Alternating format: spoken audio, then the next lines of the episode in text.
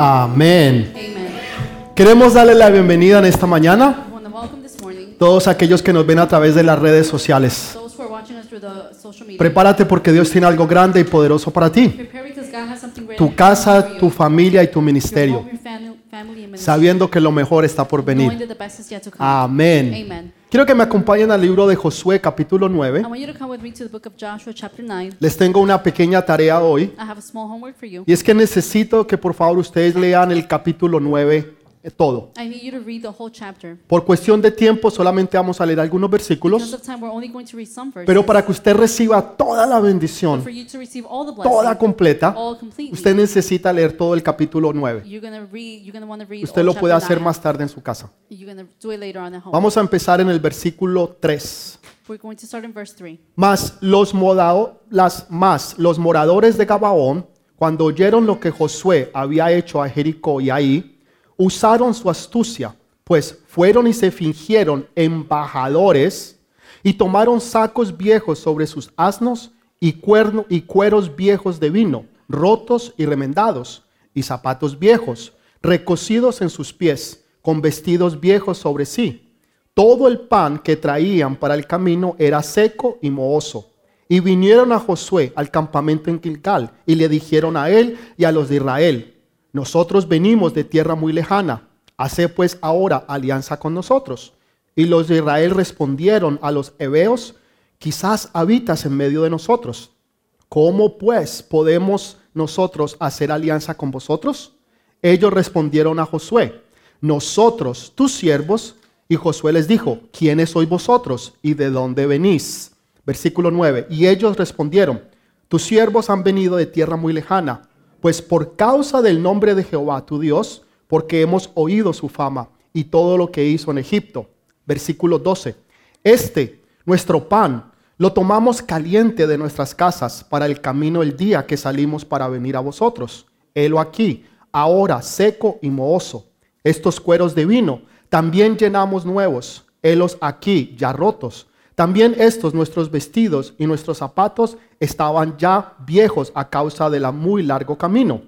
Y los hombres de Israel tomaron de las provisiones de ellos y no consultaron a Jehová. Voy a volver a repetir eso. Y no consultaron a Jehová. Y Josué hizo paz con ellos y celebró con ellos alianza, concediéndole las vidas. Y también juraron los príncipes de la congregación. Versículo 23. Ahora pues, les dijo Josué, pues malditos sois y no dejaré, dice, ahora pues malditos sois y no dejará haber entre vosotros siervos quien corte la leña y, sa- y saque agua para la casa de Dios. Amén y amén. Saben, una de las cosas que Dios habla y honra You know, es la palabra que nosotros damos. Por eso la palabra dice que nuestro sí debe ser sí y nuestro no debe de ser no. Su palabra es importante. His word is very important. Hoy en día nosotros no creemos tanto en la palabra. Por eso necesitamos abogados, por eso necesitamos firmar papeles legales para que esos papeles den, den testificación de lo que nosotros vamos a hacer. Those uh, papers will be a t- uh, test. Pero en los tiempos antiguos no era así. But in the old times, it Cuando like un that. hombre o una mujer daba su palabra, word, él estaba dando su palabra. Él se comprometía a hacer lo que él o ella dijo They que iban a hacer, to to they were, they were no importara lo que fuera. Doesn't matter what it was. Entonces, algo que nosotros debemos de entender Something that we have to understand es que nosotros tenemos una completa y total garantía is that we have a complete guarantee de que nosotros tenemos la victoria. that we have the victory. No es algo que de pronto puede suceder, es algo que ya sucedió, donde Dios te garantiza Where God guarantees 100% 100% que tú tienes la victoria, que el enemigo no puede hacer nada en contra de ti, que en. Cristo Jesús somos más que vencedores. Christ Jesus we're more than O conquerors. sea, una cosa es que usted pueda vencer, una cosa es que usted pueda ganar, One thing is that you can win. Otra cosa es que usted sea más que vencedores. Another thing is that you, for you to be an Y. Dios nos promete que nosotros somos más que and vencedores. God promises us to be overcomers. Entonces la pregunta sería, so the question would be, si nosotros somos más que if vencedores, we are overcomers, ¿por qué hay veces experimentamos derrotas? why do we um, experiment defeats? ¿Por qué hay veces las cosas no nos salen como nosotros quisiéramos que salieran? Why things don't happen the way we want them to Porque hay happen? veces nos va mal en la vida. Why does things go wrong in Tal our vez life? en el trabajo, en una situación legal o financiera, y usted se cuestiona diciendo, pero yo pensaba que en Cristo Jesús somos más que vencedores. Esta historia que acabamos de leer This story that we just read nos va a enseñar cómo ser más que vencedores. Cómo nosotros, ten- no, cómo nosotros podemos tener how we can have victoria sobre victoria. victory over victory. Que usted pueda ir de victoria en victoria you can go from victory to y en conquista sobre and conquista. conquest to conquest. Para que usted conozca en plenitud el poder de so Dios. that you can know the power of God. Ahora, como les voy a enseñar en esta mañana, how I'm going to teach you this morning. Satanás sabe este principio. Satan knows this pr- Él sabe que principle. Dios le ha prometido a usted He knows that God had promised que you usted va a ser más que vencedor. that you will be an overcomer. Él sabe que Él no le puede ganar he knows that he him porque Él conoce y entiende la palabra, because he knows and understands the aún word más que nosotros. even more than us. Entonces lo que Él hace so what he does es engañarnos is uh, deceive us para que nosotros hagamos alianzas con Él. so that we can do alliances with him. Como no nos puede ganar en batalla, so because he cannot win us in battle porque usted es más que vencedor, because you're more than an overcomer. entonces va a cambiar su manera de pensar. going to change the way that you think. Va a hacer alianzas que usted haga alianzas con Él. He's going to make alliances so that you can do Y una vez que usted haga alianzas con. Él, entonces ahora Él tiene la victoria y usted queda en derrota. Pero cuando usted conoce las whenever you know artimañas, the tricks los engaños de Satanás, that Satan does, Él ya no lo puede engañar. then he cannot uh, Porque usted deceive sabe you lo que Él va a hacer because you know what he's going to y do de la manera en que Él lo va a and hacer. the way that he's going to do it. Entonces Dios quiere que usted sea sabio, So God wants you to be wise, que usted sea manso como una paloma, that you could be humble, pero usted sea astuto como la serpiente. but you could be astute as Escúchelo bien, serpent. manso como una You paloma. could be humble as a pigeon, Una, una persona que es enseñable. Una persona que no se irrita por cualquier cosa. Una persona que está bajo a autoridad. Entonces usted es una persona mansa, pero usted es astuto como una serpiente, que usted no se va a dejar engañar. That you do not let yourself be L- tricked. La razón por que nosotros nos dejamos the engañar reason why we let ourselves draw es porque no conocemos toda la verdad. because we don't know all the truth. Escúchelo bien, la razón por que usted se deja engañar es porque usted no conoce toda la verdad. Se lo voy a poner de otra manera. Para Dios es imposible aprender. It's impossible to learn. Dios no puede aprender. God cannot learn. Es It's imposible. impossible. ¿Por qué? Why? Porque Él lo sabe todo. Because he knows everything. Entonces, si Él lo sabe todo, so if he knows everything, ¿cómo puede aprender algo? how can he learn? Cuando la Biblia dice que Dios se arrepintió, when the Bible says that God no está diciendo que Él cambió de pensar. Porque Dios no cambia de pensar. Es imposible. Dios no puede cambiar de pensar. ¿Por qué no puede cambiar de pensar? Why can't he change the Usted va, por ejemplo, a la tienda You can go to a store, for y example. usted va y se compra un traje o un vestido You go and buy a piece of clothes, y usted piensa en ese momento and you think in that que se le va a ver bien, that it's going to look good. que ese vestido o ese traje that dress, lo that va a suit, complementar. That's going to complement Usted se you. va para su You casa, go home, usted se lo mide. Y, y entonces alguien le dice, no, ese traje te hace ver gordo o gorda, uh, uh, ese traje te hace ver mal. Entonces usted se mira al espejo y usted cambia de pensar. Cuando usted estaba en la tienda, usted pensaba que usted se veía bien, por eso se lo compró. Pero cuando llegó a casa, usted se dio cuenta que usted se veía mal. Ahora usted cambió de you pensar, porque ahora tuvo una información que antes no tenía. Entonces por eso cambió de pensar y ahora se arrepintió de haber comprado ese traje o ese vestido. Porque usted tuvo una información nueva que antes no tenía. because now you have new information that you didn't have before. Personas, por ejemplo, entran a un trabajo people would start a new o, job o- o van a un negocio or they go to a business donde alguien les dice, este negocio te garantizo que te va a ir bien. where somebody says, I guarantee this business is going to be Y the best." resulta que dentro del negocio, usted se da cuenta que esa persona con que hizo el negocio es un tramposo, es un ladrón, it's a trigger, es un sinvergüenza it's a que se tomó ventaja de usted. That has no shame and Ahora como, como usted supo esa información, ahora usted cambió de pensar. Ahora usted se arrepintió de haber hecho negocios con esa persona. regret doing businesses with that Por eso es que. Dios no se puede arrepentir, That's why God cannot regret porque Él no puede aprender, because he cannot learn porque Él lo sabe todo. Because he knows everything. Entonces, cuando el enemigo nos engaña, So when the enemy deceives us, es porque tú no tienes toda la información, because you don't have all the information. es porque tú no lo sabes todo. Y después te das cuenta, te arrepientes y cambias de pensar. Pero cuando tú tienes a Dios, Dios te revela todo. Entonces, cuando Dios te revela todo, tú no te vas a arrepentir. Tú vas a saber qué decisiones tomar. Tú vas a saber qué hacer y con quién. Cómo, cuándo y dónde. Y por eso es que tú puedes decir de gloria en gloria y de victoria en victoria. Dele ese fuerte aplauso al Rey de Reyes. to the King of Kings. En la Biblia hay un versículo que es bien importante. In the Bible, there's a verse that's very important. Efesios 6:11. Ephesians 6:11. Yo sé que todos se lo saben. I know that everybody knows it. Efesios 6:11 dice, vestidos de toda la armadura de Dios, Put on the full armor of God, para que podáis estar firme contra las contra los engaños del diablo. So you can put, so you can take your stand against the devil's schemes. Yo sé que alguna de sus versiones dice acechanzas, I know that some of your versions of pero esa no es la different palabra version, correcta. But that's not the La right palabra word. correcta es engaños. The right word is deceit. Entonces Dios dice, póngase toda la armadura de so Dios God says, it's, the word says to put all the armor of God, para full que armor, puedas estar firme so that you can stand against contra los engaños de Satanás.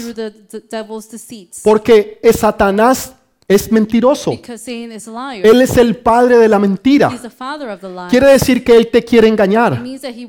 Él te quiere dar algo diferente a lo que Dios tiene para ti. Entonces, si tú le crees a él, tú te vas a quedar es con la derrota y no con la victoria. Te vas a quedar es con la maldición y no la bendición. Entonces Dios dice, tienes que estar firme en contra de los engaños de Satanás. El enemigo te va a querer engañar y lo va a hacer a través de la confusión, donde tú no vas a saber qué hacer, not going to know what to donde do. no vas a tener claridad. where you're not going to have clarity. Ahora, estos hombres now these men, vinieron donde Josué they will come to y los engañaron and deceived him a través de mentiras, through lies. porque ellos, como leímos, eran embajadores del infierno. They were ambassadors of the hell. Nosotros lo leímos, eran embajadores They were del ambassadors infierno. of hell. Les engañaron diciéndole cosas que no eran verdad. They tricked them saying things that weren't true. Ahora, el enemigo sí sabía algo. Now the enemy did know something. Ellos sabían que Dios les había dado la- a, a Israel la victoria. They knew that God had given Israel the victory. Ellos sabían de que nada ni nadie iba a poder parar a los israelitas, They knew that no one or anything would stop the Israelites porque Dios estaba con because ellos. God was with them. Ellos sabían eso. They knew that. Entonces ellos conocían esta Now palabra. they knew this word. Se las voy a leer, Deuteronomio 7.1. I'm going to read it, Deuteronomy 7:1. Esta fue la razón por la cual ellos mintieron, This is the reason why they lied. Porque Dios les había dado un mandato al pueblo de Dios, que dice, cuando Jehová tu Dios te haya introducido en la tierra en la cual entrarás para tomarla, y haya echado delante de ti a las muchas naciones, al Eteo, al Gerseo, al Amorreo, al Cananeo, al Fereceo, al Ebeo, al Jebuseo, en otras palabras, todos los feos, siete naciones mayores y más poderosas que tú. When the Lord your God todos brings you into the land and you are entering to possess and drives out before you many nations, the Hittites, the Jerushites, the Amorites, the Canaanites, the Perizzites, the Hivites, and the Jebusites, seven nations larger and stronger than you. Dice Dios que esas naciones son más poderosas que el pueblo de Israel. God says that those nations are even more powerful Pero than Dios le the people of promete Israel. Que las va a derrotar todas y cada una de ellas. Esa es la promesa que Dios le da. Versículo gives. 2. Verse 2. Y Jehová tu Dios las haya entregado delante de ti y las hayas derrotado. Las destruirás del todo. No harás con ellos alianza, ni tendrás de ellos misericordia. And when the Lord your God has delivered them over to you and you have defeated them, then you must destroy them totally, make, make no treaty with them or show them mercy. Ellos sabían que Dios les iba a dar la victoria, They knew that he would give them the victory. pero God. ellos también sabían de que Dios les había dicho que los destruyeran a todos. En otras palabras, que no tomaran prisioneros. No iba a quedar nadie vivo en esas tierras, porque Dios las iba a destruir. Dios iba a traer castigo sobre esos pueblos y les iba a dar la victoria a los hijos de Dios. Entonces el enemigo sabía eso. So the enemy knew that. Él entendía esto completamente. He knew this completely. Por eso ellos sabían que la única forma And that's why they knew the only en form que or ellos way podían mantenerse vivos that they would stay alive, era engañando a los hijos de Dios. Que ellos hicieran un pacto o una alianza con ellos. Pero para que ellos lo hicieran, it, tenía que haber un engaño, tenía que haber una mentira. Y esto fue lo que ellos hicieron. Ahora, ¿cómo lo hicieron? Es lo que usted y yo necesitamos aprender.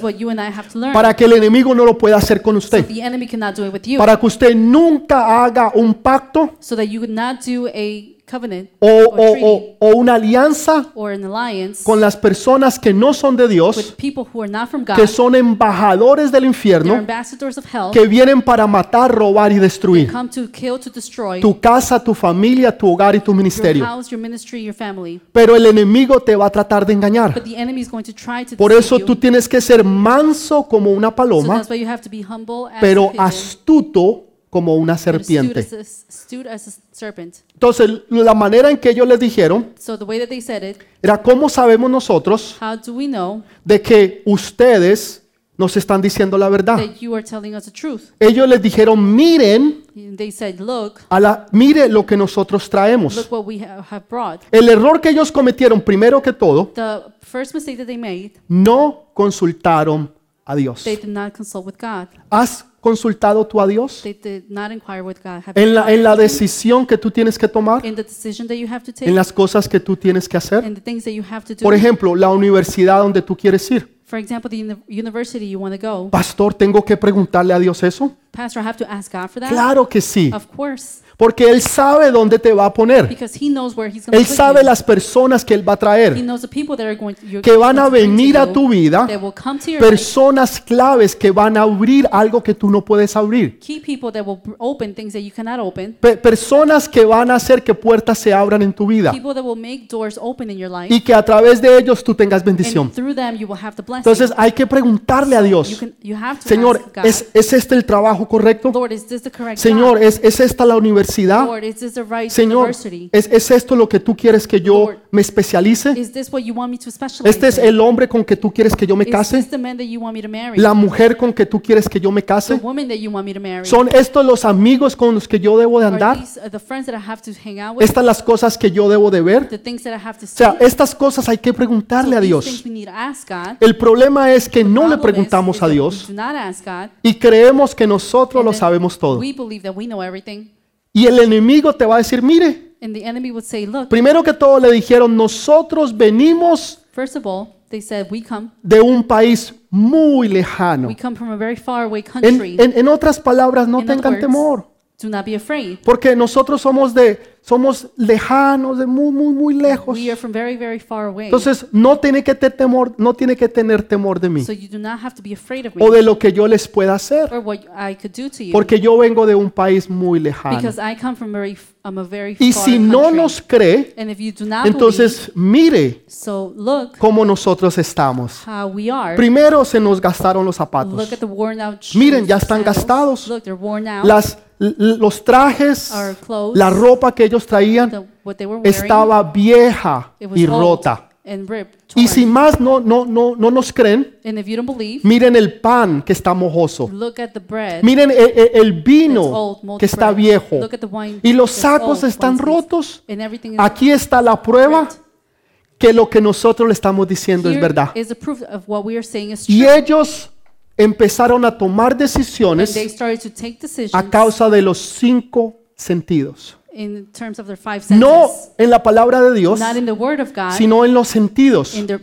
¿Qué quiero decir con eso? What do I have? What do I say? En lo que podían ver, in what they can see, en lo que podían oler, what they can smell, en lo que podían palpar, what they can touch, en lo que podían comer. what they can eat, Son los sentidos y en lo que their podían senses, and escuchar. what they can hear Escucharon a los They heard embajadores from the ambassadors que venían del infierno. that will come from hell. Vieron las cosas, They saw the things, las olieron, they smelled it, las they tocaron touched it. y no estoy seguro si las comieron o and I'm no. not sure whether they ate it or Parece not. ser que sí, Maybe they did. Pero creyeron porque usaron sus cinco But they sentidos, believe because they used their five senses, pero no consultaron a Dios.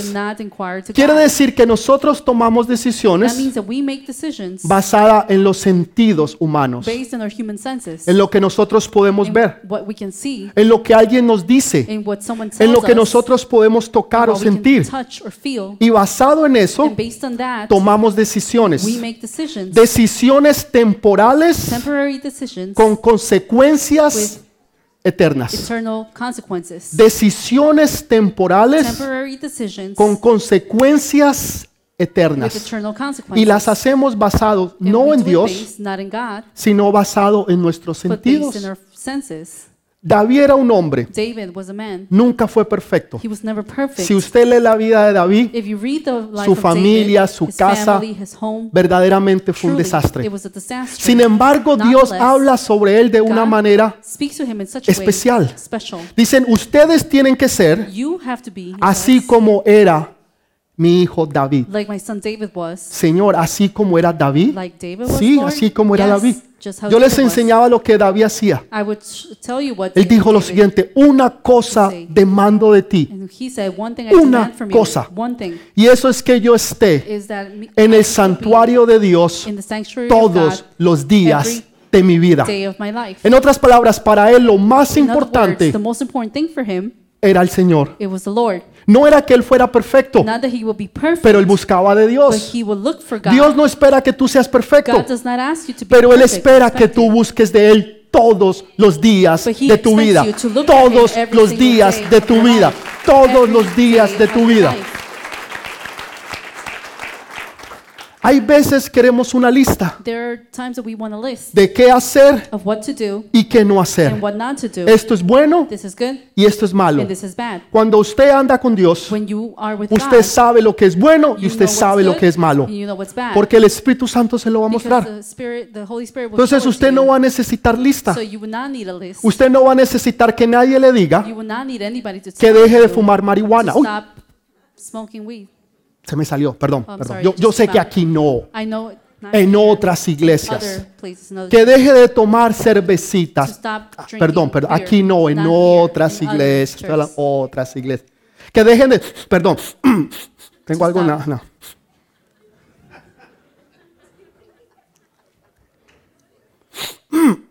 Perdón, tengo algo. Que dejen de hacer esas cosas. To stop doing those things. Dejen de estar mirando esas páginas que no deben de mirar. Stop looking to those web pages that you Deben shouldn't be de, looking dejen, dejen de estar escuchando esas cosas que no Stop deben de escuchar. listening to those things that you shouldn't be listening Entonces to. no es una lista de qué hacer o It's qué no not a hacer. list of what to do and what not Es to algo do. que el Espíritu Santo It's something that the Holy le Spirit va a revelar. will reveal to Y usted you. ya no va a querer and hacerlo you más. will not want to do those Cuando things le anymore. abrenle esas cosas, Whenever they speak to you about usted those va a things, decir, no las you're quiero. going to say, I don't want it. Me dan ganas de vomitar. Me da asco aún pensar en eso.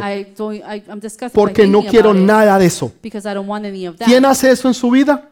El? Espíritu Santo. Entonces David sabía eso. So David no se dejaba llevar por sus cinco sentidos. Pero cuando él no preguntaba a Dios, fallaba. He will fail. Cada vez Every que time David no consultó a That Dios, did not inquire to God, falló. he will fail. Y así nos va a pasar a And nosotros. that's what's going to happen Pero to si us. usted le pregunta a Dios, But if you ask God, Señor, ¿qué debo de Lord, hacer? what should I do? Señor, ¿es esta tu voluntad o Is no this lo your es? will or not, ¿Es esto lo correcto o no? Is this the correct or thing Dios or le not? va a mostrar. And God will show you. Dios le va a revelar. God is going to reveal No to estoy you. hablando que usted se levante I'm not speaking about you. y diga, Señor, ¿me pongo las medias rojas o las azules? Señor, los zapatos altos o tacones bajitos. Should I wear high heels or El, el- el vestido heels? que me lleva aquí o el vestido que... No, The, the dress that's over here. or estoy hablando I'm speaking about de cosas importantes. important things. ¿Prendo la luz o no prendo la Should I luz? turn on the Señor? light or not? ¿Prendo el televisor Should I o no prendo el televisor? not? No. ¿Me como una hamburguesa o una ensalada? Usted debe de saber. You should know. Hay cosas que tienen común sentido. There are things that have common Que sense. Dios le ha dado inteligencia para que usted las haga. That God has given you intelligence Que usted no tiene que preguntarle a Dios si sí o no. Usted sabe que no, no lo haga. If you know that it's no, then don't do it. Entonces Dios le ha dado el entendimiento. God has given you the understanding. Dios le ha dado una mente. God has given you a mind. Úsela, Use it. úsela. No tiene que preguntar tanto. Use it. You don't have to ask a lot. Simplemente hágala porque do it usted sabe lo que debe de hacer. Usted sabe lo que es bueno You know what's y good usted sabe lo que es malo. and you know what's bad. Dígale a la persona que ah, está a su lado, entonces hacelo. So do it. Dígale, entonces hacelo. Do it.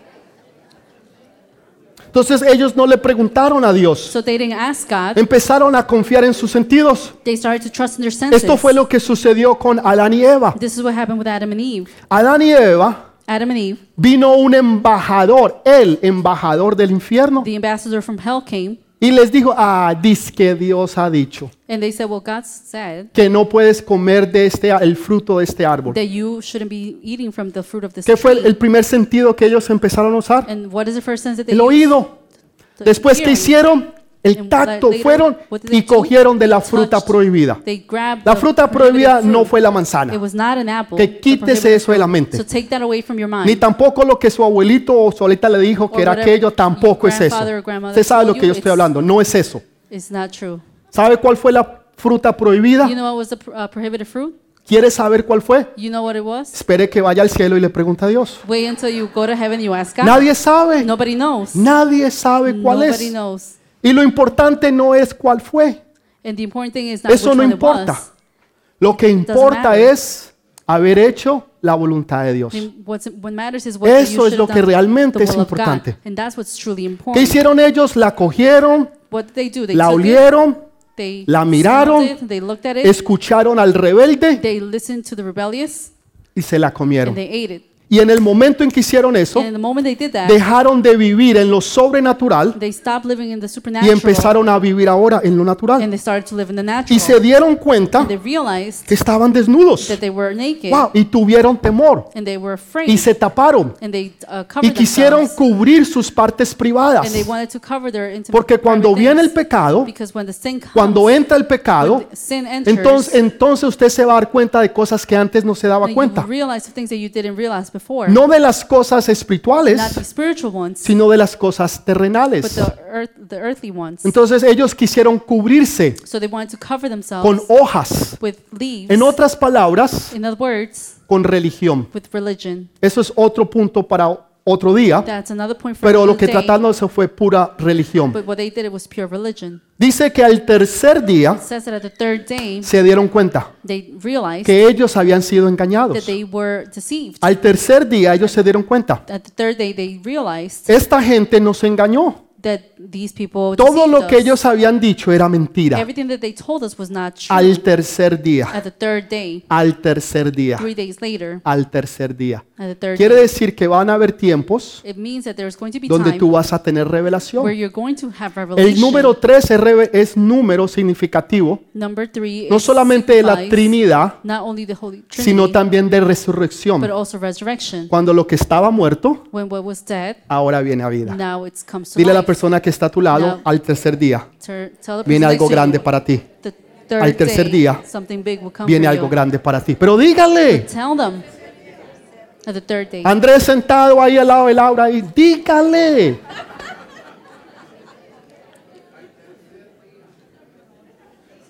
¿Saben?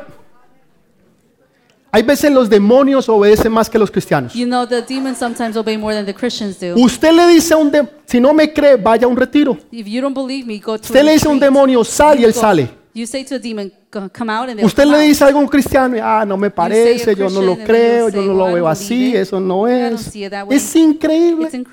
Un demonio escucha más que un cristiano. Nosotros debemos de ser más gente de reino. que le escuchamos a Dios lo que Él dice que hagamos. Entonces ellos fueron do. engañados. Les dijeron, nosotros queremos vivir en paz con ustedes. No te preocupes por nosotros. Eso es lo que el enemigo nos dice a nosotros. Enemy says. Hay bastante espacio. There's a lot of space. Yo te voy a dejar que tú vayas a la I'm iglesia, going to let you go to church, aunque vayas al grupo de go conexión. even to the connection group. Te voy a dar tu espacio para que leas la Biblia. I'm going to give you your space so you can read the Bible. Y no te vas a preocupar por la cervecita, not going to worry about beer, la página aquella, that website, las personas con que hablas, people that you speak to, lo que tú estás what haciendo. you're doing. Eso no es tan malo. That's not that bad. Porque eso es algo lejano, muy, muy, muy lejos que está por allá. That's something that's over there. Porque queremos vivir en paz. Que haya paz entre nosotros y el mundo. Pero entre nosotros y las cosas del mundo no puede haber paz. Porque Dios les dijo a ellos que se deshacieran de todos los que estaban dentro de la tierra. Quiere decir the land. que tú no vas a dejar absolutamente nada vivo de tu pasado. that means that you cannot live anything from your past alive. Nada vivo. Nothing. Ay, alive. pastor, entonces, ¿qué voy a hacer con mi exnovio? Well, pastor, what am I going to do with ¿Qué my voy a ex? hacer con mi exnovia? What will I do with my Nada. ex? Nothing. Quiere decir que usted va a borrar el teléfono, usted va a borrar toda forma de comunicación, aún personas que usted conocía que le pueden hablar, y usted corta por completo. En otras palabras, no va a haber nada que lo ate a usted a las cosas del pasado. tie you up to things to the past. En no, usted no va a dejar nada vivo. Ay, pero es que esta joya él me la regaló. Deshágase de eso. Ay, mejor se la voy a regalar a la hermanita que está atrás. Le va a llevar la bendición a la otra, la maldición, porque eso es una maldición. Las maldiciones se botan, thrown se deshacen en el nombre de Jesús. Eso que Él te había dado, que ella te había prometido, usted lo bota, ¡pum! Se deshace de ello para siempre. Usted no se lo da a otro o a otra, You don't give it to anybody else. porque usted le estaría dando una maldición a otra persona. Entonces usted se deshace de todo. so you get rid of everything. Entonces ellos les decían, no se preocupen, nosotros queremos vivir en paz con ustedes. Nosotros venimos desde muy lejanas tierras.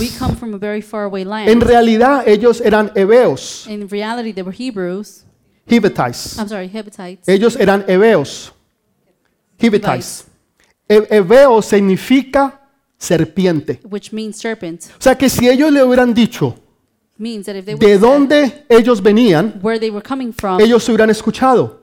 they Ellos son hebeos. They were Hepatites, Hebeo significa serpiente. which means serpent. Nada que pueda venir de la serpiente, Nothing that will come from a serpent. nada que pueda venir de Satanás Nothing that could come from Satan puede ser algo bueno. will be something good. Es siempre va a ser malo. it's always going to be something Usted no bad. tiene que orar y ayunar, you cannot. You don't have to pray or preguntarle al fast, hermanito, a la ask the brother hermanita. or the No, sister. es de It's Satanás. from Satan. No lo tome. You don't take No lo it. escuche. Don't listen to No it. pierda su tiempo. Don't waste your time. Entonces ellos no les dijeron de dónde So venían. they didn't tell them where they were coming from. En una ocasión Dios en el libro de Job capítulo 1 In uh, one occasion, God in the book of Job, Job dice 1, que todos los hijos de Dios estaban en el cielo all the children of God were in, in uh, heaven, y entre esos fue Satanás. and one of in between those, Ay, Satanás Satan. tiene acceso al cielo, claro que sí. Yes. La Biblia dice que él iba al cielo. It says the Bible says that he would go to heaven. Él, él, él estaba en el cielo. He was in heaven. Él era uno de los querubines. He was one of the cherubs. Él era uno de los principales. He was one of the main ones. Entonces dice que él fue al cielo. It says that he went to heaven. Y Dios le hace una pregunta. And God asks him a question. Le dice, ¿de dónde vienes? And he says, Where are you Me coming encanta from? esa pregunta. And I love that ¿De question. dónde vienes? Where are you coming from? Ay, Dios no sabía de dónde venía God Satanás. didn't know where Satan was coming from. claro que sí. Of course. Dios lo sabe todo. God knows everything. Dios sabía de dónde venía. He knew where he was coming from. Dos puntos Dios quería hacer. Two points he wanted to El make. primero, One, Satanás no le puede mentir a Dios. Satan cannot, die, uh, No puede. cannot lie to Él no le God. puede mentir a Dios. He cannot. Entonces él le tiene que decir de dónde viene. So he needs to tell him where he's Le dice, yo from. vengo de rondar y andar toda la tierra. He says, well, I'm coming from wandering around the whole earth. Satanás anda andando y rondando toda la tierra. He goes around the whole earth ¿Para qué? Para matar, to kill, para robar to steal, y para and destruir. to destroy. Ahora,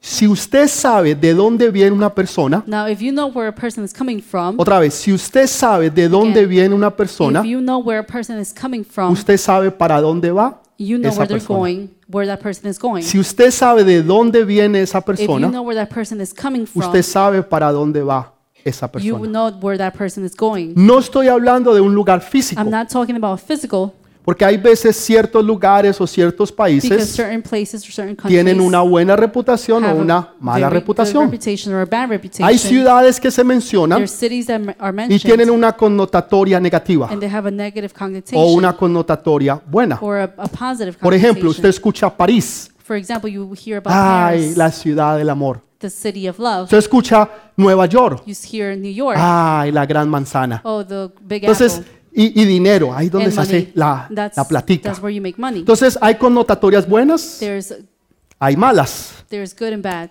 No es connotations. el lugar en sí lo que estoy hablando, It's not the place that I'm speaking about.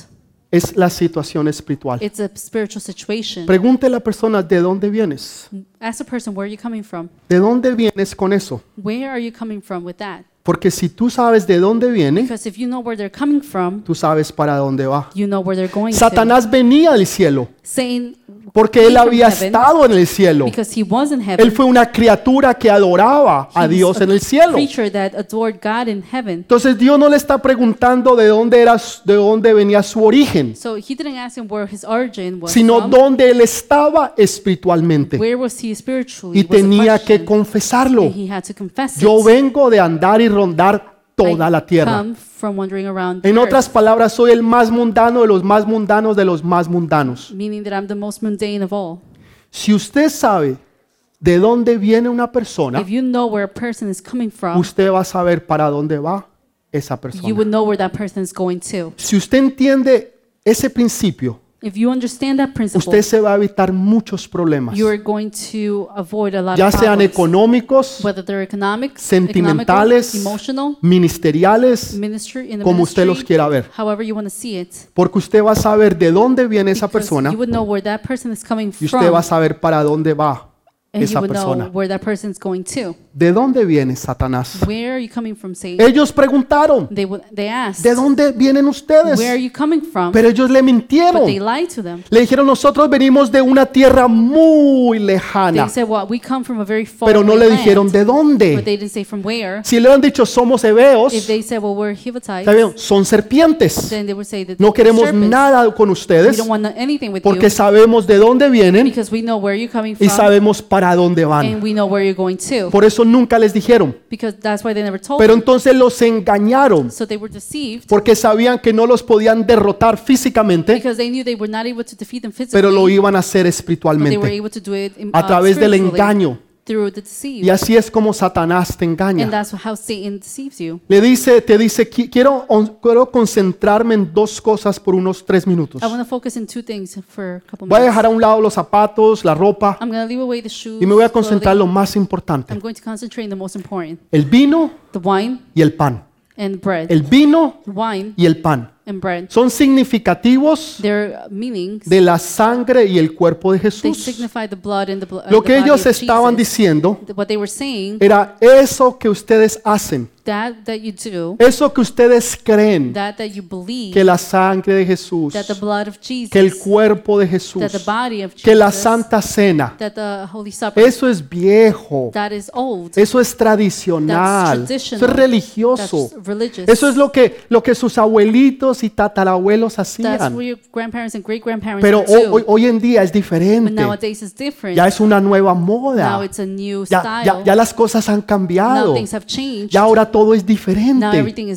Entonces el enemigo te hace creer que las cosas de Dios son anticuadas, que son viejas, que son para los abuelos y tatarabuelos, pero que eso ya no va con lo del día de hoy. Con con la moda, con la cultura, con la civilización. Porque ahorita creemos en el aborto. Creemos que, que es legal fumar marihuana. De- de- déjeme enseñarle algo I rápidamente. want to teach you something very quick. Todas las cosas que anteriormente eran ilegal, that were illegal before, ahora el gobierno las ha hecho legal. now the uh, government has made An- anteriormente era ilegal, por ejemplo, illegal, for example, el licor. Ustedes recuerdan en los Alcohol. años 30 y 20 era aquí en los Estados Unidos, here in the United States, era ilegal el licor. the, they were, if, uh, alcohol was illegal. Lo hicieron legal, Now they made it ¿cierto? Después. ¿qué fue lo que hicieron? El, el poder usted te- after- el poder usted tener, um, mm, ¿cómo lo digo en español? El usted poder hacer apuestas, eso, for apuestas. gamble, to Antes gamble, gambling, apuestas. Antes no se podía hacer, before it was illegal. ahora es legal. Now it's legal Y, y usted lo puede hacer hasta de su, hasta de su teléfono. Ahí y usted puede hacer apuestas. Anteriormente la droga Before drugs era ilegal. were illegal. Ahora Now, es recreacional. now it's recreational. Usted se puede fumar su cachito de marihuana Now you can you can y no hay ningún problema porque ahora es legal. But you don't have to worry Lo about it because now único it's que legal. queda, Now it's Y no le doy más de cinco años and I don't give it more than five para que lo years hagan legal es la prostitución. for them to make it legal is Lo prostitution. que antes era ilegal well, before was ahora es illegal, legal. Now it's legal. Quiere decir que la sociedad, la cultura, Meaning todo ha that cambiado. society and culture has all changed. Y, y esperamos que las cosas de Dios cambien And we expect y se things acomoden a la cultura of God to change and accommodate to the culture del día de hoy. From nowadays. No, la cultura y la gente se acomoda a las cosas de Dios y no las cosas de Dios nosotros a ellas. ¿Me está entendiendo? O sea, no son viejas, no son anticuadas. Es una verdad. Ahora, ¿dónde dice la Biblia, pastor? Muéstreme, a ver, muéstreme. ¿Dónde dice que yo no puedo fumar marihuana? Dígame, ¿dónde dice? No, la Biblia no dice. The Bible doesn't say it. Usted no puede fumar marihuana. No dice eso. Smoke No lo dice. Doesn't say. Tampoco dice que usted no puede usar cocaína. It doesn't say that you cannot use. Tampoco dice que cocaine. usted no puede meterse en páginas a ver cosas que no. no, It doesn't no, say that you no. can s- go into No dice nada de that eso. you're not supposed to. Pero lo que sí dice But es lo what it does siguiente. say is the following: Todo me es lícito, mas no todo me conviene. Everything is- is good, but not everything is convenient. Quiere decir que usted puede hacer lo que usted quiera. That means that you can do every, anything you want, Pero eso va a traer consecuencias. but that will bring consequences. Usted puede fumar. You can smoke, Fume todo lo que you quiera. can smoke all you want, Pero prepárese para un but prepare cáncer for cancer en los pulmones. in the lungs. Usted puede tomar todo lo que quiera, You can uh, you can smoke all you want, pero va a acabar or you con can el drink hígado. all you want, but you're gonna Usted damage puede your liver. acostarse con todos los que usted quiera You can sleep with anyone, o las que everyone usted quiera, that you pero want prepárese but para prepare enfermedades. to for O sea, ah, va a haber una consecuencia. So Entonces, todo me es lícito, So mas no todo me conviene. Hay cosas que yo voy a hacer There are things that I'm going to do, y hay cosas que yo no voy a hacer, there are things that I'm not porque going to yo do. sé que van a ser mal para mí y que para mí no me convienen. Entonces, por eso yo no las voy a hacer. Pero el enemigo te va a mandar embajadores desde el infierno mismo para decirte, nada, eso es viejo, to tell you that's old, eso es that's anticuado, eso ya no va con las cosas del That's día. not with things of Por eso le nowadays. mostraba el pan viejo y mojoso old, y el vino moldy. viejo y añejado. and the old moldy wine. Déjeme decirle algo. El primer milagro que Jesús hizo You know, the first miracle that Jesus did fue convertir agua en vino. was to make water wine. Hoy, no- hoy nos dicen que el mejor vino Now they say that the best wine es el vino añejado. is the old wine. O sea, aquel vino que, que tiene 30 años, 50, 100 años. That wine that has 30, 50, 100 years old. Hay botellas de vino que valen millones de dólares. bottles of wines are worth millions of dollars. Pero Dios, But Jesús, Jesus, el mejor vino the best wine fue el nuevo. Was the new wine. El mejor vino fue el nuevo. The best wine was Por the eso new cuando wine. los que tomaban y sabían del vino And that's why the ones that drank and knew about dijeron, wow. they said, wow.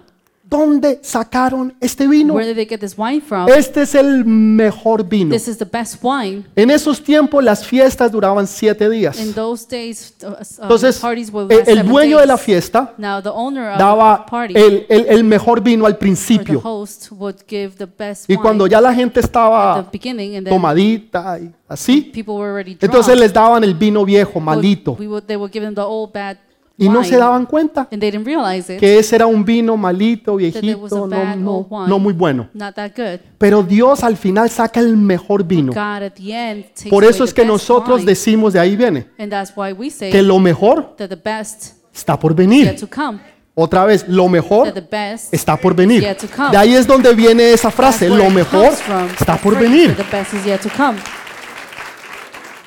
El vino que el mundo te da The wine that the world gives you, te hace emborrachar. it makes it gets you Y drunk. dices cosas que después al otro día te And you arrepientes. say things that you will uh, regret that the following day. Te se emborracha You get drunk y al otro día, uy, ¿qué, qué hice? and you say, well, what, ¿Quién es esa what persona? did I do? Wow, Who's that person? wow, wow, wow, estaba borracho. I was drunk. Ese no fue para todos. That wasn't for everyone. Armando, por favor, al final me lo explicas, por favor. Armando, gente que no lo entendió. Explain it to the people who didn't understand it. Cuando usted está borracho, usted hace cosas que usted nunca hubiera hecho en sano juicio. Y usted dice cosas que nunca hubiera dicho en sano juicio. Pero cuando usted está en el Espíritu y usted está tomando el vino nuevo de Dios, when you're drinking the new wine of God. usted habla en lenguas, You speak in tongues. usted empieza a hablarle a And Dios, you start to speak usted to empieza God. a tener You revelación, start to have usted empieza a You profetizar, start to prophesy. usted empieza a hablar cosas ocultas que nadie You sabe, start to say things que Dios le empieza a revelar. Porque no es vino del mundo, pero es vino de Dios. world, El vino del hombre te pone como un tonto, pero el vino de Dios te da vida y vida en abundancia. Esa es la abundance. Diferencia. Ese es el vino de Dios. That is the wine of God. El enemigo te hace creer que eso es viejo y anticuado y that que ya no se debe de hacer. Te dice, no, la razón por que usted tiene mal genio, He says that the reason why you have porque su abuelita era de mal genio. is because your Ah, y su abuelito, peor. Por eso es que usted es de mal genio. That's the reason why you're like that. Por eso es que usted es como un fosforito.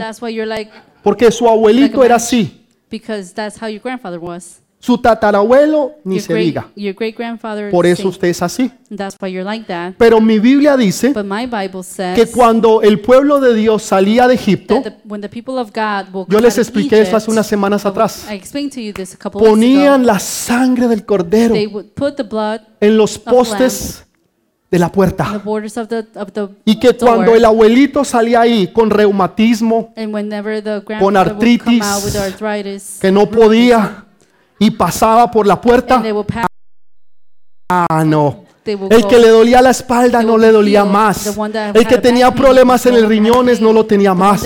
El que tenía cáncer no lo tenía más. Todos quedaran sanos. Todos. No salió ni uno enfermo.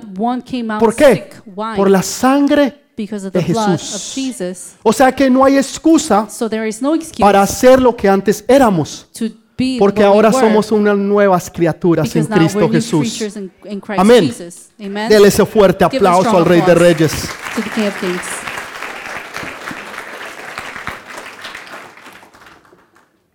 Ahora, hay veces nosotros nos adelantamos There are times that we go y hay ahead, veces ahead, no podemos adelantarnos tanto. and other times that we should. Pero mire lo go que ahead dice la that much. Biblia en Hebreos 9:22. Look what it says in the Bible, Hebrews 9:22. Y casi todo es purificado según la ley, con sangre.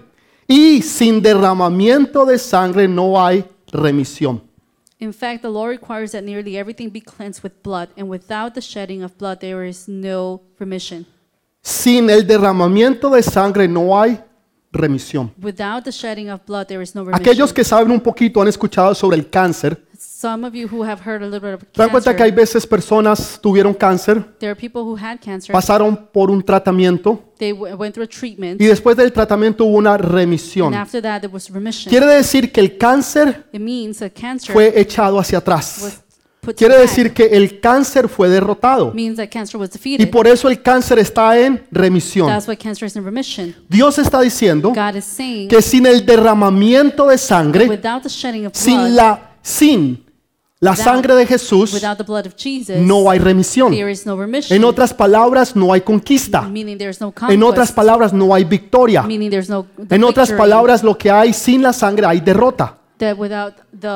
The blood there is defeat. Por eso la sangre de Jesús es tan And importante. that's why the blood of Jesus is very Hoy en important. día, si usted escucha otras prédicas, Nowadays, if you listen to all O other otros preachings ministerios, or other ministries, poco se habla de la sangre de Jesús. Poco se habla de la cruz de Jesús. Se habla de promesas. Eso es bueno. Dios nos quiere bendecir. Se habla de conquistas. Eso es bueno. Dios quiere que conquistes. Pero sin la sangre de Jesús, no hay victoria y no hay conquista. la clave es la sangre de Jesús. Porque sin esa sangre, tú nunca vas a alcanzar la victoria. Tú nunca vas a tener liberación. Tú nunca vas a tener sanidad. Tú nunca vas a tener conquista. Tú nunca vas a poder alcanzar tu destino. Pero con la sangre de Jesús, nada es is imposible. Con la sangre de Jesús, nada es imposible. Por eso yo siempre, si usted escucha mis prédicas, una detrás de otra, When you hear my preaching, No importa the yo empiece. and it doesn't matter where yo siempre termino en un mismo punto, fi- finish in the same point, en Jesús. in Jesus. Siempre Always. termino en Jesús. Always I end in No Jesus. importa donde yo empiece, no importa qué versículo yo lea, what verse I read. todo siempre llega Everything is always a mi Jesús. reaching out to Jesus. Porque es que en Él está It's toda la victoria. Él ese fuerte aplauso al Rey de Reyes. To the King of Kings. Salmo 105, 37. A ver, Armando, rápido. Psalms 105:37. Armando, Salmo 105, 37, recítemelo. Dice, lo sacó con plata y oro. ¿Quién lo sacó? Dios. Está hablando del pueblo de Dios cuando salieron de Egipto. He's ¿Ok? talking about the people of God whenever they came out of Egypt. Dice, los, los sacó con plata y oro y no hubo en sus tribus enfermo. He brought out Israel laden with silver and gold, and from among their tribes no one faltered. En la sangre de Jesús In the blood of Jesus, hay bendición, there is blessing, hay liberación. there is deliverance. Dios no te va a dejar en vergüenza. Dios no te va a sacar a ti de donde tú estás con las manos vacías. Dios no va a permitir que la gente se ría de ti. Tú vas a salir de allí. Vas a salir con plata y vas a salir con oro. Y ni uno va a salir enfermo. No solamente físicamente, sino espiritualmente. Porque Dios no va a permitir que tú quedes en vergüenza, ni que el nombre de Dios sea blasfemado. Que lo que Dios dijo que Él iba a hacer, Él lo hace. Y eso le da toda la gloria y la honra a mi Señor. Toda, toda, toda, toda, toda, toda to es a. Él.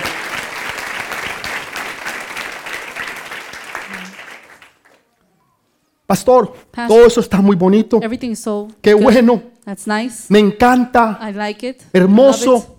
It's beautiful. pero yo ya la embarré. But I already messed up. Yo ya cometí errores. I already made mistakes. ¿Y ahora qué hago, pastor? And what do I do now? Nada. Nothing. Tiene que aguantárselos. Now you just have ¿Qué to más va a hacer? deal with it. Usted rompió el florero, lo pagó. You broke Se lo rompe. se lo paga. ¿Qué pasa con aquellos que nos hemos equivocado? What happens to those who have failed? ¿Qué pasa con aquellos que hemos fallado? What happens to those who are ¿Qué pasa con failed? aquellos que no habíamos escuchado esa palabra antes? What happened to those who haven't heard that word before? Y usted hizo alianzas, And you did alliances, pactos, treaties. con- eh, dio su nombre, su palabra. You do. You gave your word, ¿Ahora qué hace your usted? name. Now what do you do? ¿Qué hace? What do you do? Mire lo que ellos hicieron. Look what they did. Yo les leí el versículo 23 I read you verse de 23 Josué. of Joshua. ¿Recuerdan? Dice, Josué 9:23 dice, ahora pues, malditos sois, y no dejará de haber entre vosotros siervos quien corte la leña y saque el agua de la casa de mi Dios. You are now under a curse. You will never be released from the service of woodcutters and water carriers for the, for the house of my Lord. ¿Qué fue lo que hizo Josué? What did Joshua do?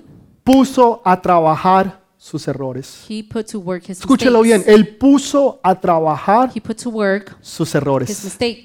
Los errores que él había cometido los puso a he trabajar put them to work a favor de Dios. for the favor of God. Inteligente, Smart.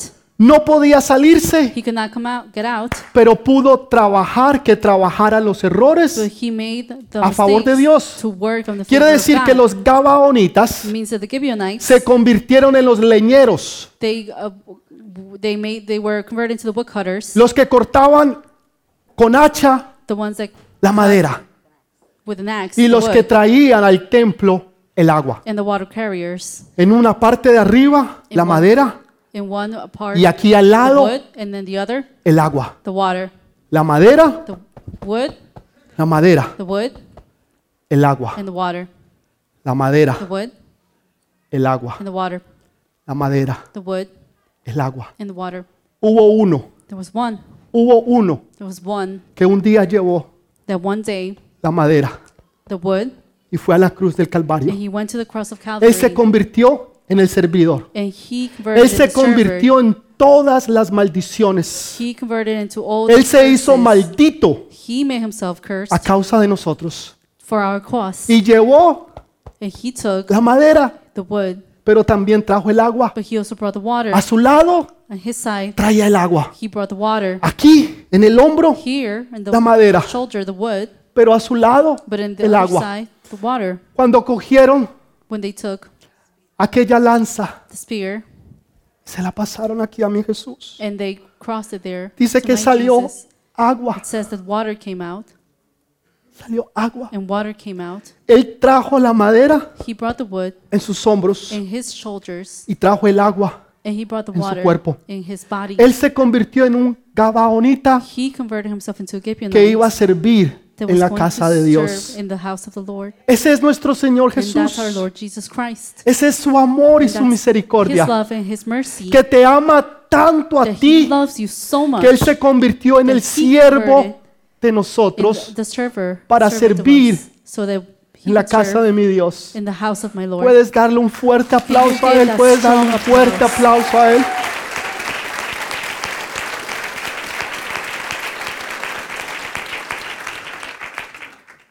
Él lo hizo. He did it. El libro de Apocalipsis, The book of Revelation. versículo, capítulo 13, versículo 8 dice algo. 13:8 says, En los tiempos antiguos, cuando el pueblo se arrepentía, when people repented, traían un animalito they would bring an animal y lo sacrificaban por sus pecados. and they would sacrifice it for their sins. Pero no era general, But it wasn't in general. no era algo que traían un- una cabrita They wouldn't bring just a o little una ovejita y declararan todos los pecados, no. and they would declare all the sins. Era por cada pecado It was for each sin, un animalito. Por cada pecado For each sin, un animalito. an animal. Por cada pecado un animalito. Y. Jesús pagó por todos los pecados del mundo. los que se habían cometido hasta el día en que él estaba en la cruz y los que se iban a cometer después que él resucitara y fuera al cielo. Hasta el fin del mundo. Por todos y cada uno de ellos, él pagó individualmente. Ay, pastor, espere un momentico. A mí la Biblia dice que él estuvo seis horas en el madero. The Bible En la says cruz. that uh, he was on the cross for six hours. En seis horas no pudo haber pagado In por six todos y hours, cada uno de he ellos. couldn't have paid for all of those sins. Imagínense cuántos millón, billones de personas han Imagine existido en el mundo. How many billions of Billones. people have existed in the world? ¿Y cuántos pecados nosotros hemos And how cometido? many sins we have committed? Y si Él pagó por cada uno de ellos, them, matemáticamente es imposible que lo haya hecho todo en seis horas. Es imposible, ¿no? hours. Es verdad. Usted no necesita una calculadora para you entender eso. Pero mire lo que dice la Biblia.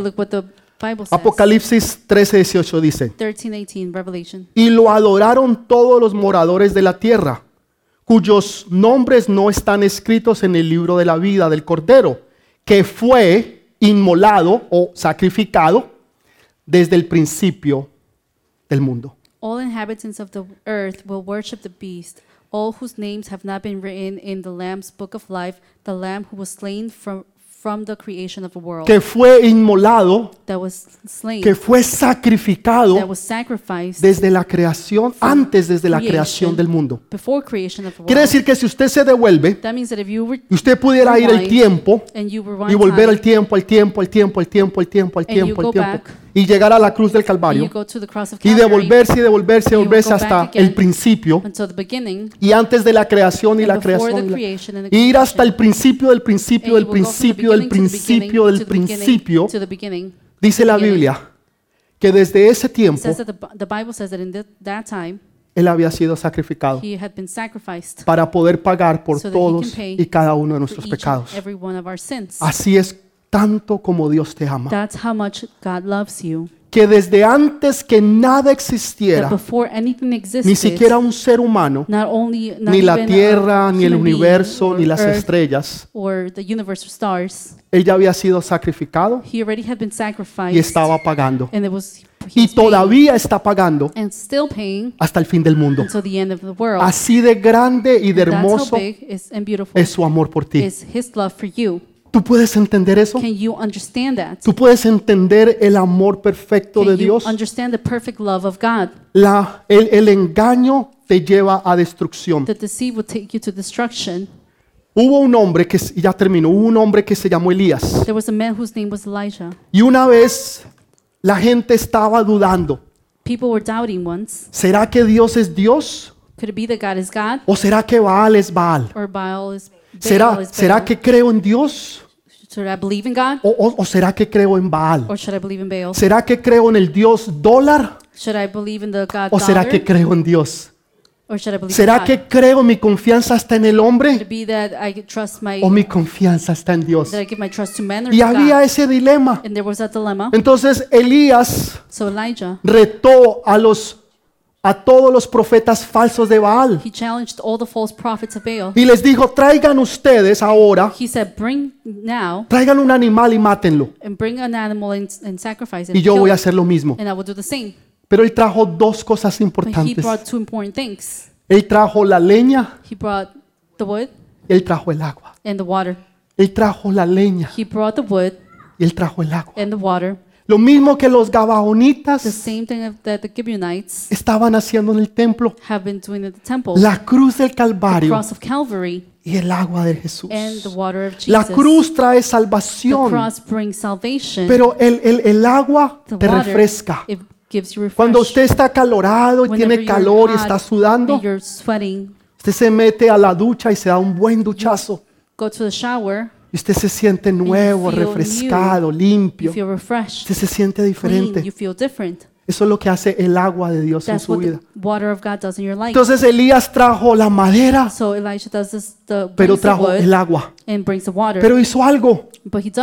Cogió y hizo alrededor del holocausto,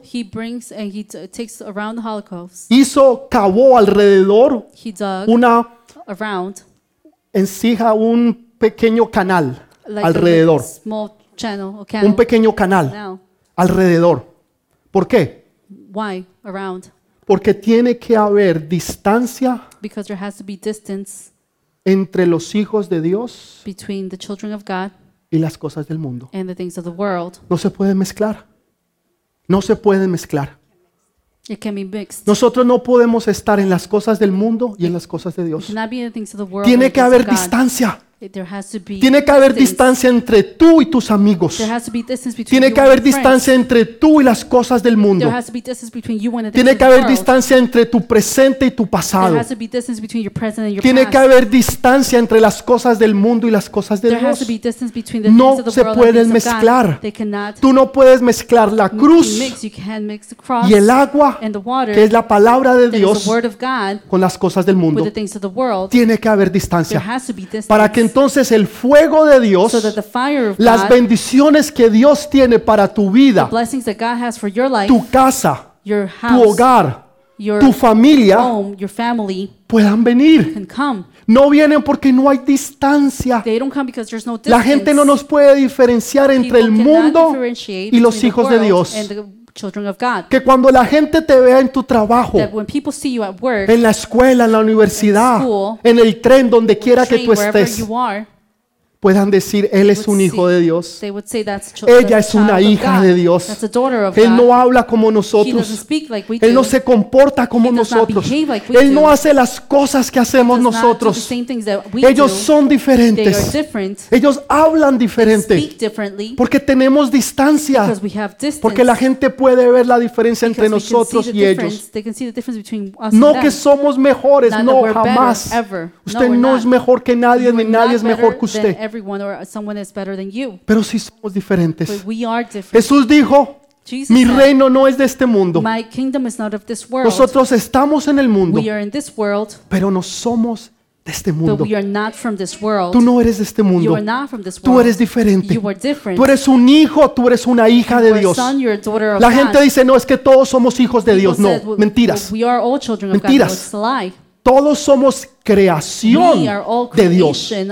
Todos. Pero no todos son hijos de Dios. Los hijos de. Dios Son los que escuchan a Dios y obedecen a Dios. Esos son tus hijos. Esos son los hijos de Dios.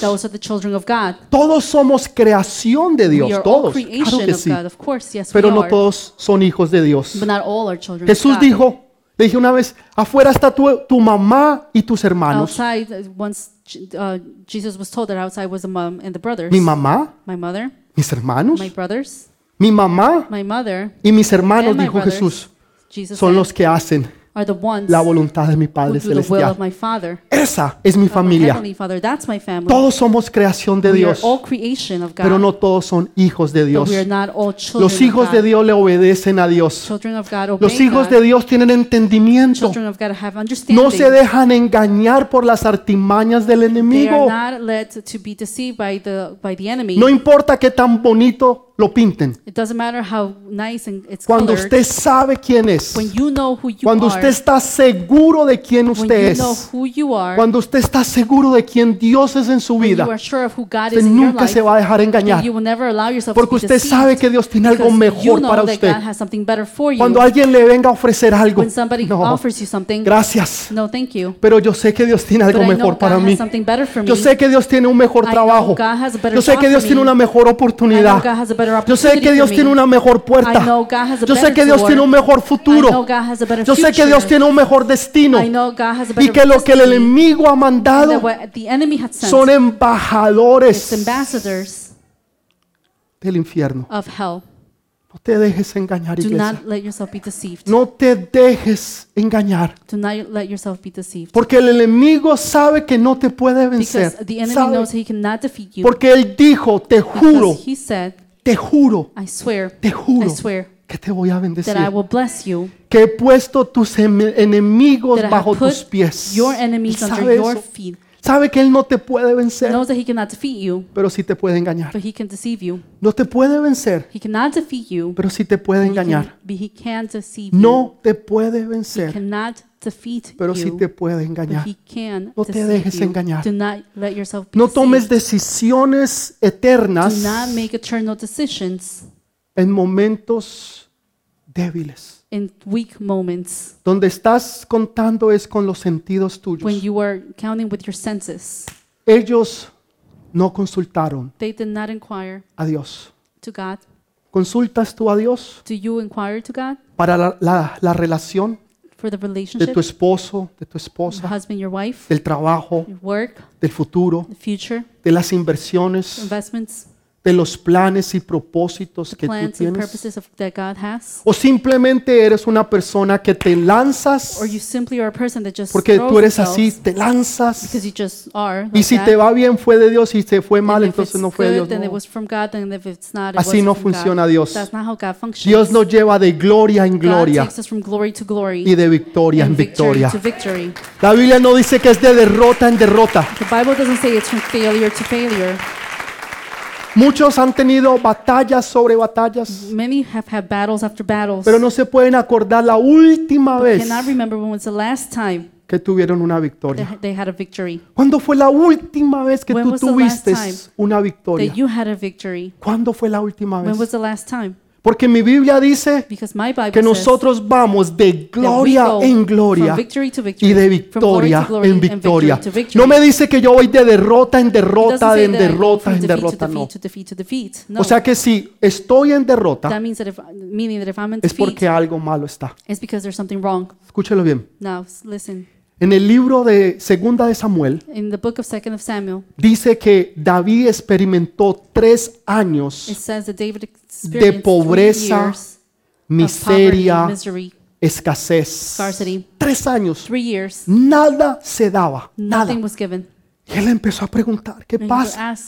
¿Qué pasa, Señor? God, what's going ¿Por qué on? me está yendo mal? Why is everything going wrong? Está bien el primer año, Okay, the first year, tal vez el segundo, pero tres. but three, Hay algo malo. there's something wrong. Y Dios le dijo, And God said, fue por el por lo que hizo, it was because Un of what rey. he did.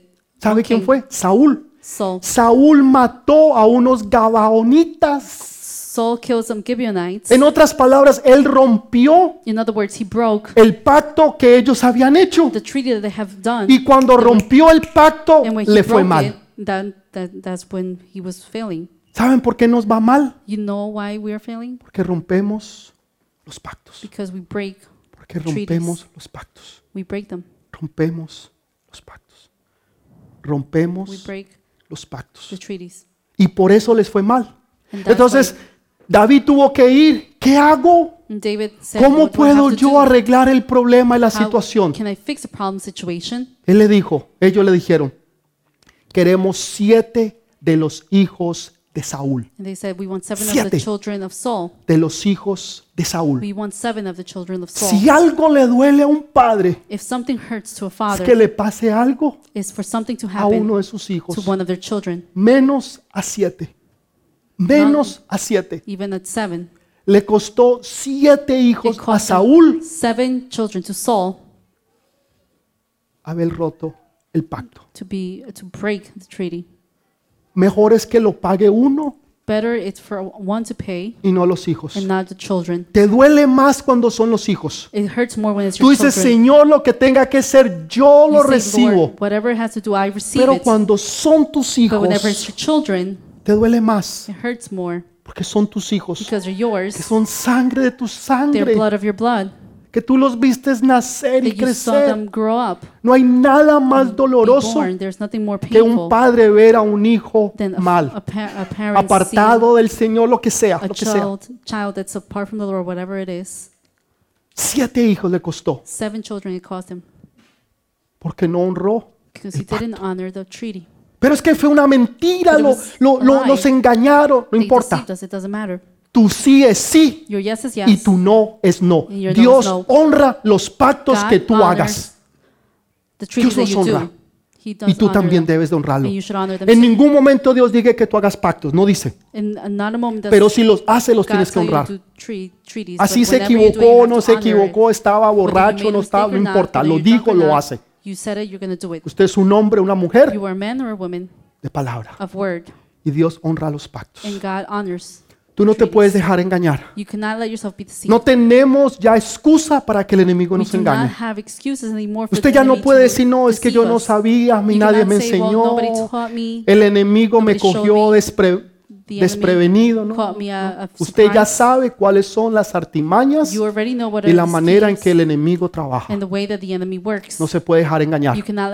Satanás no te puede vencer, no puede, no, no puede, pero sí te puede engañar. but he can def- deceive you. No te dejes Do engañar. not allow yourself to be No deceived. permitas que por el engaño Do not allow for the tú te pierdas la bendición.